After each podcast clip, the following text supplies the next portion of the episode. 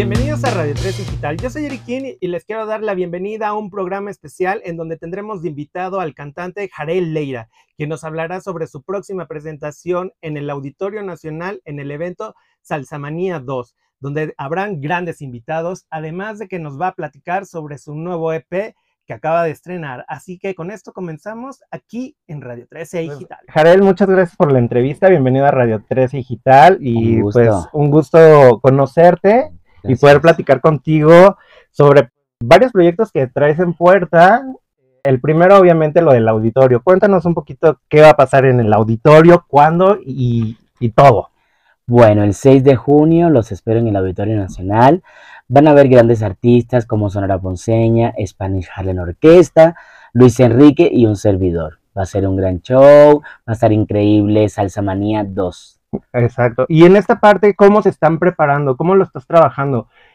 Independientemente de que eres cantante, pues también eres músico y, y- y en ese sentido, ¿cómo lo trabajas? Porque pues obviamente tienes como toda esta apertura y esta educación. Sí, pues estamos escogiendo temas aún, estamos así como que este sí, este no, este sí, porque apenas acabamos de, de lanzar cinco temas que pertenecen al disco Tú me conoces, que el productor es el, el maestro Diego Galé, y pues bueno, estamos así como que bueno, ¿y qué tal que este tema sí, todavía estamos a tiempo, ¿no?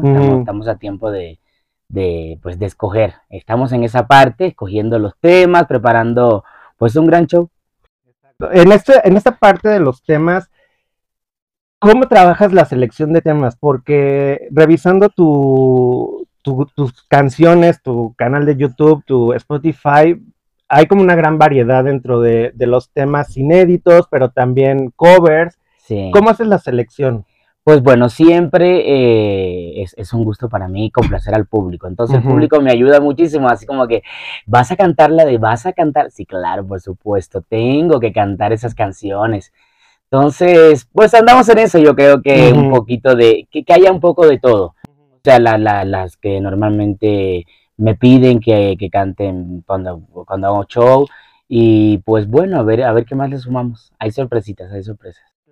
En ese sentido, eh, estaba escuchando mi fantasía y hay, hay textos dentro de ella que me llaman mucho la atención y una de ellas es, nadie puede superar tan fácilmente lo que dolió.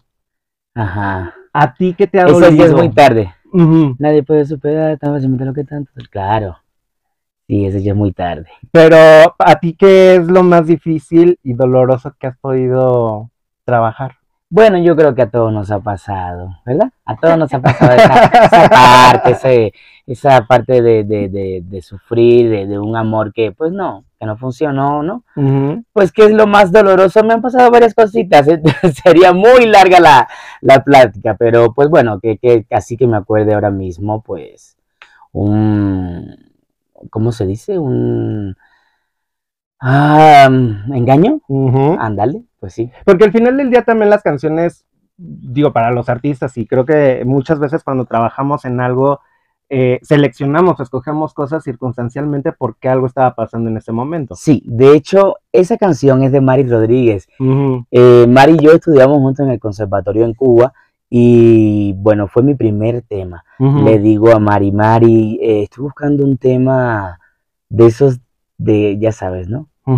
Adiós, se murió, todo se acabó y a sufrir. Pero en ese momento no estaba yo así. Ok. En ese momento no estaba, en mi vida no estaba así. En ese momento, después vinieron otras cosas. Pero en ese momento no, no andaba yo tan dolido.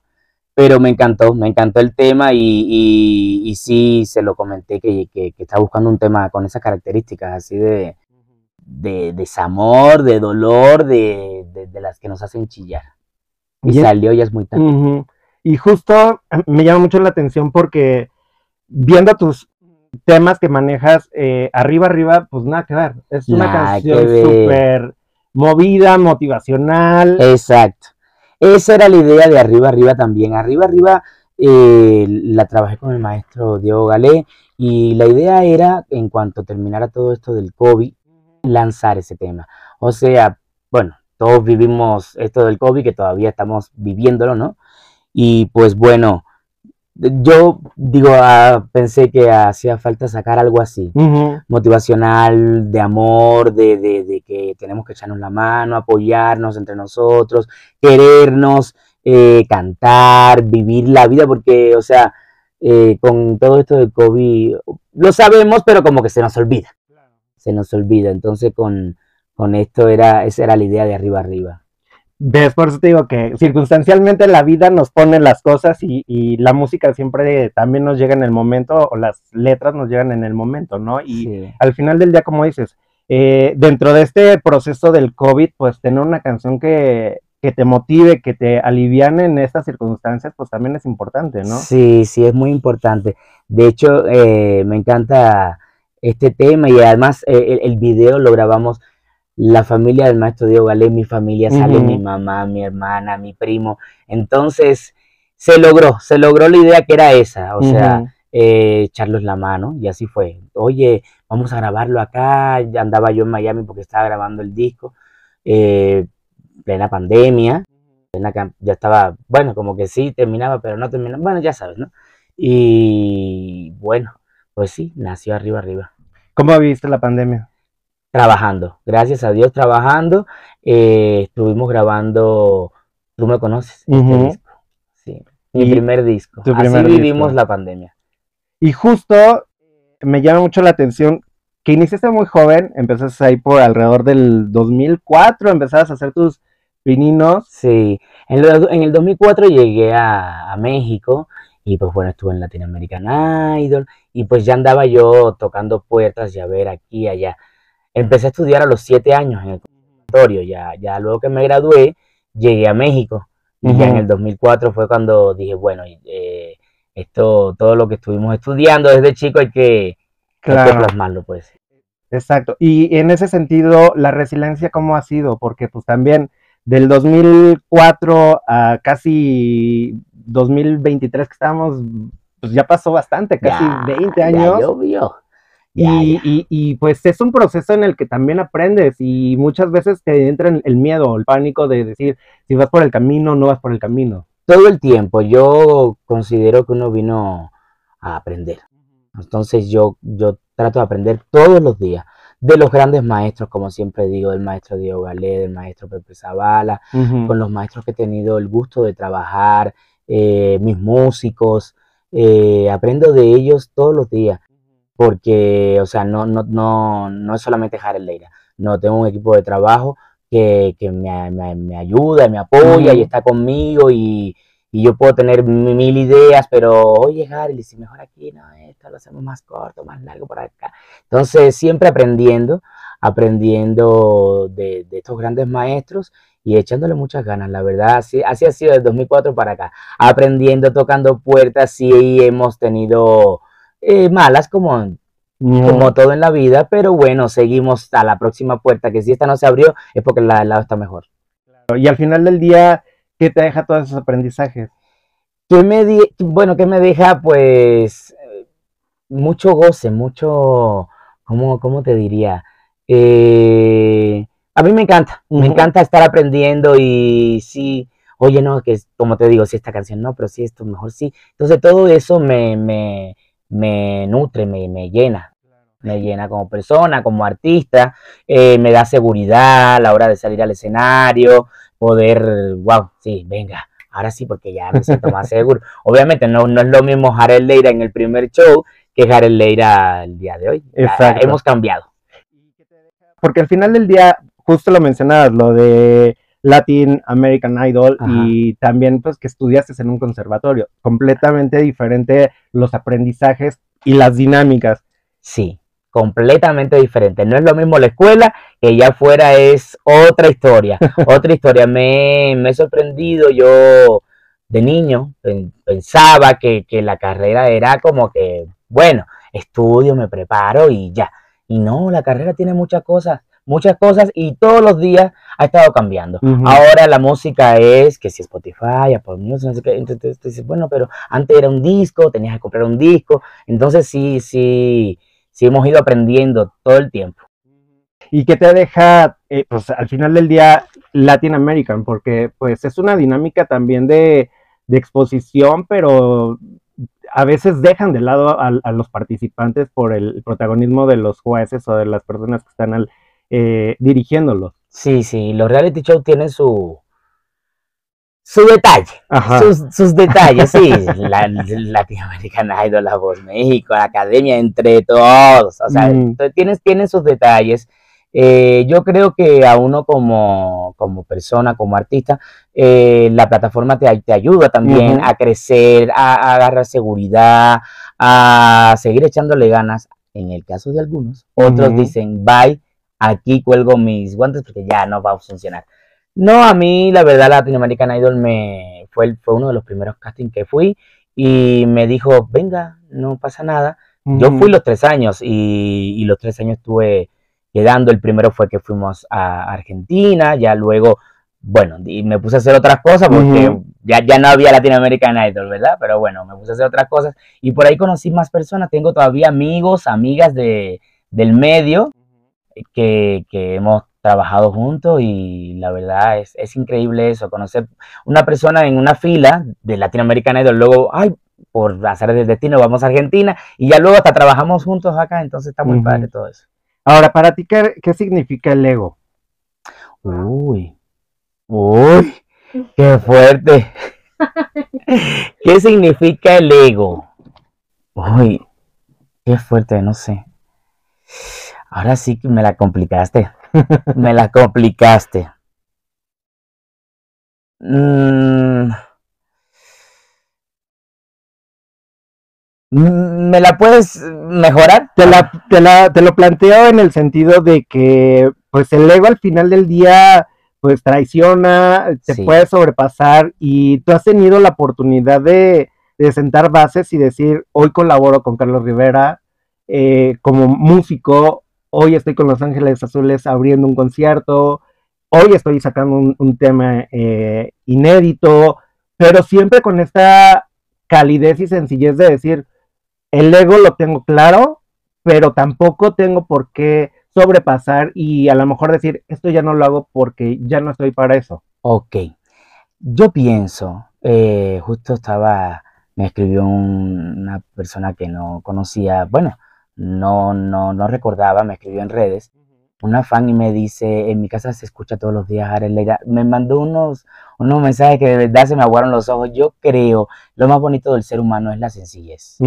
La sencillez, el, el poder conocer, el poder trabajar ya sea con el maestro Diego Galea, Ángel- Ángeles Azules, que, que, que, o sea, no tengo ningún problema con cantar en un mercado, con sea televisión, sea, no, no, no importa eso.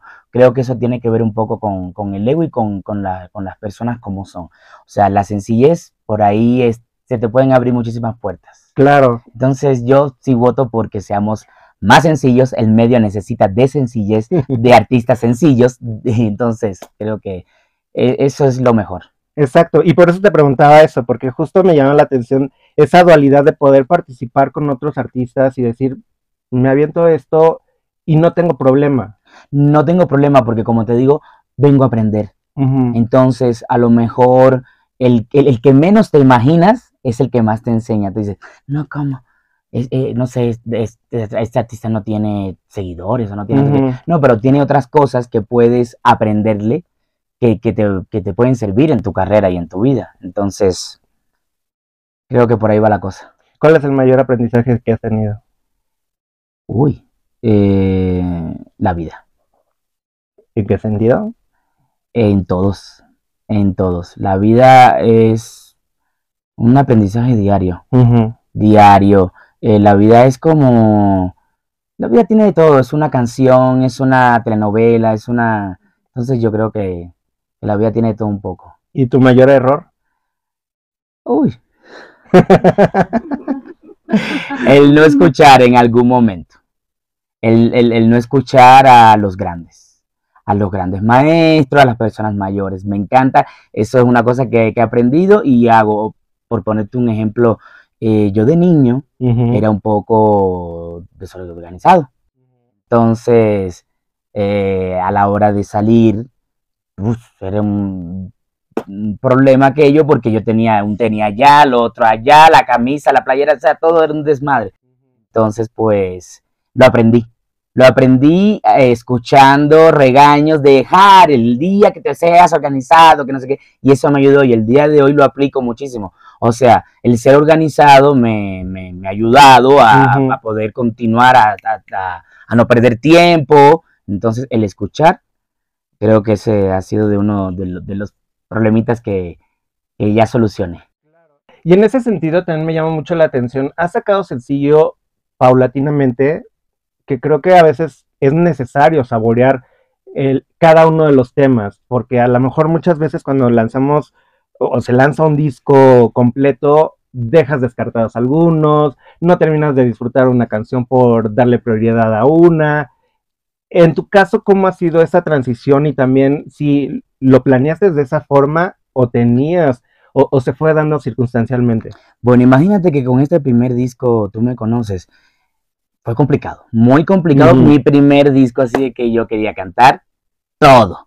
Pues no se podía, tenía que ser 10 canciones. Y yo así de que, ay, ¿cómo no? Pero esta, que si la otra. Bueno, estuvimos escogiendo entre, la verdad sí necesité ayuda eh, de mi manager, el, el maestro Diego Galé también no- nos ayudó muchísimo a escoger, creo que eran como, primero fueron 70 y ya fueron luego 48, e entre 48 temas así como que, ay, qué fuerte, pero esta no, Harel, esta no te funciona ahorita, mejor más adelante, ya esta está muy viejita. Entonces, así, así, perdón. No Así estuvimos escogiendo temas y siempre eh, pensando complacer al público, ¿qué, les puede gustar? O sea, eh, trabajar, eh, es complicado trabajar un cover porque dices, bueno, pues ya lo escucharon por un gran artista, imagínate, cámbiasela. Es, es una, o sea, si, si, si es, un, es un riesgo que, que, que se pone uno como artista porque dices, bueno, ¿qué tal que no le gusta? O qué tal y que sí le- les encanta. La verdad, he, he tenido mucha suerte, por ejemplo, TBC, me- me- Ujú. bueno, no había versión salsa de TBC. Y yo dije, tengo que, tengo que, y siempre lo tuve. Y me dijeron, no. Yo dije, sí, sí, claro que sí, porque de esta versión no hay versión salsa y los salseros la necesitamos, sí. O sea, eh, eh, cuando yo llegué a México, que, que vi cómo la cantaba el público en, en cualquier antro, yo decía, wow, qué increíble. Yo quería ver eso también en la salsa y dije, tengo que cantar ese tema.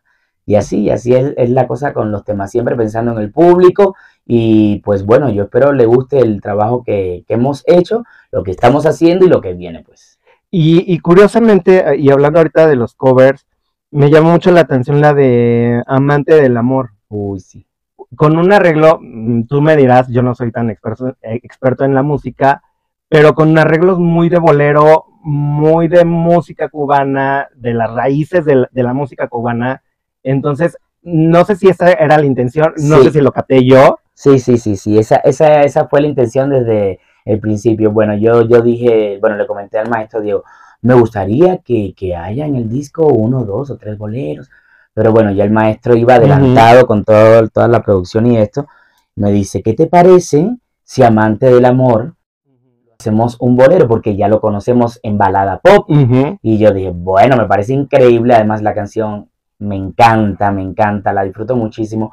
Y la verdad, mucha felicidad, maestro Diego, ¿vale? Porque le quedó increíble, el arreglo está, está increíble. Luego que, que estábamos platicando, ¿dónde vamos a grabar el video, Diamante del Amor? Porque, o sea, yo, yo también dije, este video tiene que ser romántico, bonito, bueno, como, como, como es la canción, como es la letra, y un bolero. Y, Claro. la verdad, estuvo, estuvo espectacular esto, grabarlo en Nueva York, que no, no conocía yo y me enamoré. Me enamoré de Nueva York y bueno, amante del amor, un bolero. Sí. Que, que aparte es interesante que un joven eh, escoja boleros. Es, Sí. es bien raro y de repente creo que la música hoy en día no se disfruta con los instrumentos como son. Creo que eh, estamos más trabajando con la tecnología y estamos dejando de lado mucho los instrumentos. Sí, justo eso que, acabas de decir, un joven eh, cantando un bolero. A mí como te decía, yo, yo desde el comienzo le dije al maestro, sí tiene que haber un bolero. Soy cubano, ¿cómo no va a haber un bolero eh, en mi primer disco? Claro, por supuesto, tenía que, que estar amante del amor. Sí, eh, como dices, los instrumentos han cambiado mucho el, el- el oído, ¿no? Lo, lo- lo que hemos, lo que estamos escuchando hoy en día. Pero bueno, siempre cuando uno tiene la, la idea clara, uno puede, así como le digo yo al maestro, tiene que haber un bolero, por supuesto. y yo hubiera querido más boleros, pero bueno, ya no se pudo. Eran demasiados temas a escoger y entonces pues ya no se pudo. Pero bueno, espero disfruten l- eh, el disco completo, que tiene de todo un poco. Como arriba, arriba, que es como más latino, urbaní, tiene algo de urbano por ahí, salsa, romántica, tiene de todo un poco este disco. Y me llama mucho la atención que durante toda la entrevista has hablado mucho de Diego. Sí. ¿Qué representa para ti?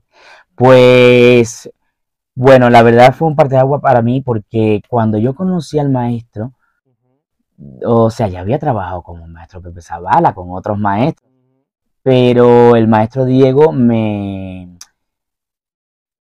¿Cómo te digo? O sea, el, el- el- el- el ser el productor de mi primer disco, para mí fue así como que, wow, es trabajar con un gran productor que, que ha trabajado con grandísimos artistas de, de- o sea, salseros, Gilberto Ujú. Santa Rosa, Oscar de León, Marc Anthony. Entonces, el llegar a su casa, llegar al estudio y, y- y ver los premios, así con los Grammy, con todos estos artistas, yo dije, wow, sí, sí, la verdad fue, o sea, increíble, increíble. Desde, el- desde que pisé eh, el estudio, su casa, la verdad, muy agradecido con el maestro Diego, muy contentos por el, por el trabajo que estamos haciendo juntos y pues bueno, eh, como siempre, eh, enfocados al público.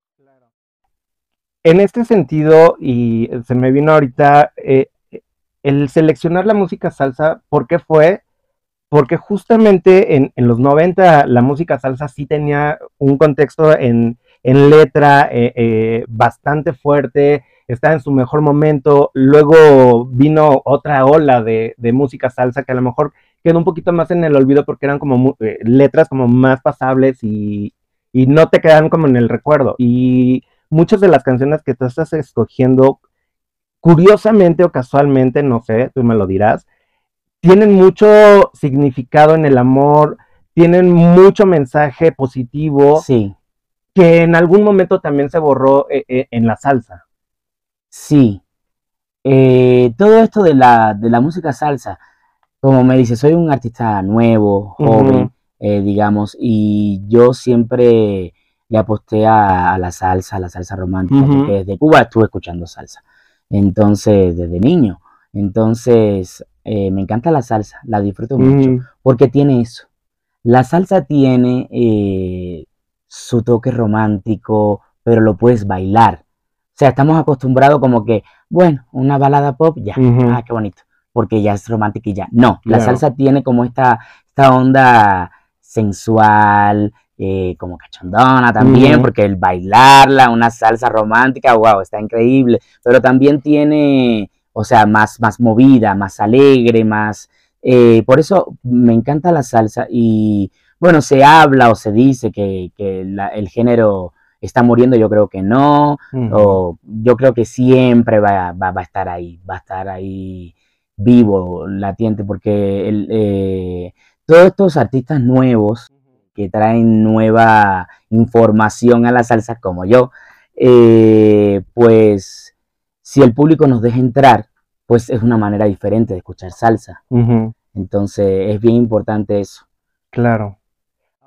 Eh, hay un- una frase o, o el lema de Radio 13 es conectando con tu luz. Eh, ¿Tú cómo conectas con tu luz? ¿Con mi luz? Uy, ¿cómo conecto con mi luz? Pues yo creo que cuando estoy solo, que digo, a ver, Harel, esto no está bien, por ahí no es, vamos a cambiar, o sea, el camino no, no va para allá, mejor hagámoslo de esta forma y siempre, pues, eh, ¿cómo te digo? Eh, probándolo, sí, yo creo que ahí conecto con mi luz, eh, Claro. conmigo, solo. En ese sentido, cómo lo conectas también con, tu, con tus compañeros, porque al final del día el, el, el artista tiene que trabajar con mucha gente. Sí. y tiene que ser replicada eso. Y hay una frase que a mí me encantó en un artículo que leí que, que para brillar uno tiene que brillar todos. Sí. Y en ese sentido, ¿tú cómo le haces para también conectarlo con, tu, con la gente con la que trabajas? Como te comentaba hace rato, no es Jared Leira. O sea, es Jared Leira, el equipo de trabajo, hay press, eh, mi manager, eh, los músicos, mi director musical, las bailarinas, eh, las chicas que no- nos ayudan también, eh, que si el vestuario, que si el agua, que si el café, o sea, o sea, es todo un equipo, que si el flyer, que si la imagen, que si no se ve, que si el fotógrafo, o sea, yo cómo conecto con ellos, pues es como una familia, o sea, es como una familia, estamos, pasamos bastante tiempo juntos, entonces que si los ensayos son largos, luego es el cumpleaños de tal y pues se festeja, convivimos juntos y la verdad la pasamos muy bien. Claro, Creo que, ese- creo, creo que esa es la forma de, de- de estar con ellos. Así es. ¿Qué viene para ti en este 2023? Uy, qué viene. Pues yo espero que, que más sorpresas, más sorpresas, más música. Estamos preparando nueva música. Eh, estoy contento, vienen temas inéditos. Uno que otro cover también va a haber por ahí. Pero bueno, ya, ya serán menos. Van a ser más temas inéditos. Eh, después del 6 de junio, después del auditorio, de esta fecha en el Auditorio Nacional, pues espero se abran muchísimas puertas.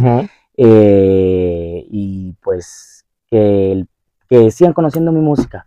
Que más público siga conociendo mi música para que pues algún día, pues algún día estemos en el Auditorio Nacional. Claro, que ya lo estás logrando. Exacto. Es el primer paso. Es el primer paso. Ahora estamos en el Salsa Manía. Ojalá Dios quiera y algún día estemos como Jared Leira. ¿Qué, qué estás componiendo para este próximo disco? ¿Qué estamos componiendo? Uy, va a haber también de todo un poco.